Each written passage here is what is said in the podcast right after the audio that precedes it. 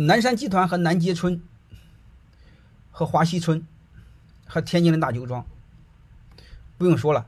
如果你们七八年前听过我讲课，你们一定会想起一句话：他们几乎命不久矣。啊，果然，去年还是今年，华西村已经破产了，是这回事吧？我三五年前已经已经做过判断。如果你们是我的很早的学生，你们一定知道，华西村、南街村、大邱庄，它的所有的模式是所谓的乌托邦。乌托邦你会发现，他追求的是什么？他追求的是人人平等，而不是人人公平。我不知道各位能不能看明白背后这个逻辑，能看明白吗？他做的是人人平等，你会发现就用的叉叉主义那一套，就是每人每户每家多少粮食，多几个苹果，房子是多少钱一套，然后是每人多少套，然后这个什么玩意儿呢？反正就是都一样的事儿，啊，就这东西。你会发现，他们只有所谓的平等，没有公平。借机会，我跟你聊平等和公平。平等看似感觉很舒服，平等背后一个逻辑让谁舒服？你们能搞明白吗？平等让笨人舒服，他压制了能人。人人平等，人人公平，你把它搞明白。平等是大家一样多，大家一样多的话，我问你一句话：谁吃亏了？各位，付出多的吃亏，付出少的就赚便宜嘛？对吧？因为他去过那些村他非得一句话就问到底了。因为他说我能不能去你们那个那个那个员工家看看？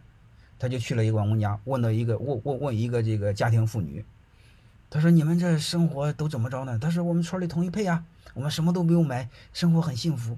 嗯，他说那你们想吃牛排怎么办呢？因为他村不配牛排，你明白这意思吧？那个那个妇女好像很吃惊的样子，像看鬼一样。她说：“你怎么能问这个问题呢？我们都不吃牛排的。”听明白什么意思吧？所以看似平等，你会发现，他是以打击了优秀的人，鼓励了懒人，同时压制了人性，更压制了人欲。所以这种是在对抗人性。你想想，这么多人，你你都配同样的东西，他奶奶的这个一个人一个样，一个家庭就一个样。你想想，你把把它都一样，能行吗？所以你就明白这个事儿，好吧？你会发现，他就最底层，你会发现，人人都喜欢有一定的安全感，因为人万一有一个什么天灾人祸了呢？所以他给你基本的安全感，工资保底，而且每年涨十到二十个点，雷打不动，集团全涨。你说有的公司亏损，亏损集团涨，集团保底，福利集团保底。还有一个要求，集团原则上不开除人，除非你犯了极大的错误，你又死不承认，那没治。然后我再给你来另外一个，他怎么解决公平问题呢？就是多劳多得。如果你干得多，得得多。还有一个，我想当官怎么办？当官没问题，他老百姓民选，你只要你只要人品好，有本事，大家把你选上去。可以选到你什么程度？可以选到你做集团的董事长，能听明白什么意思吧？他家医疗费是报销的，养老也是报销的，房子基本上是免费的。就是说白了，就是他把公平做到了极致，可以让你民选当董事长，你只要有个人缘。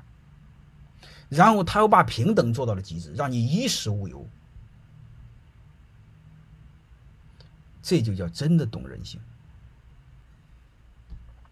好吧，我从这个底层，我给你们讲了，讲了管理，讲了人性，讲了人性和管理的结合，应该应该讲到这差不多了吧？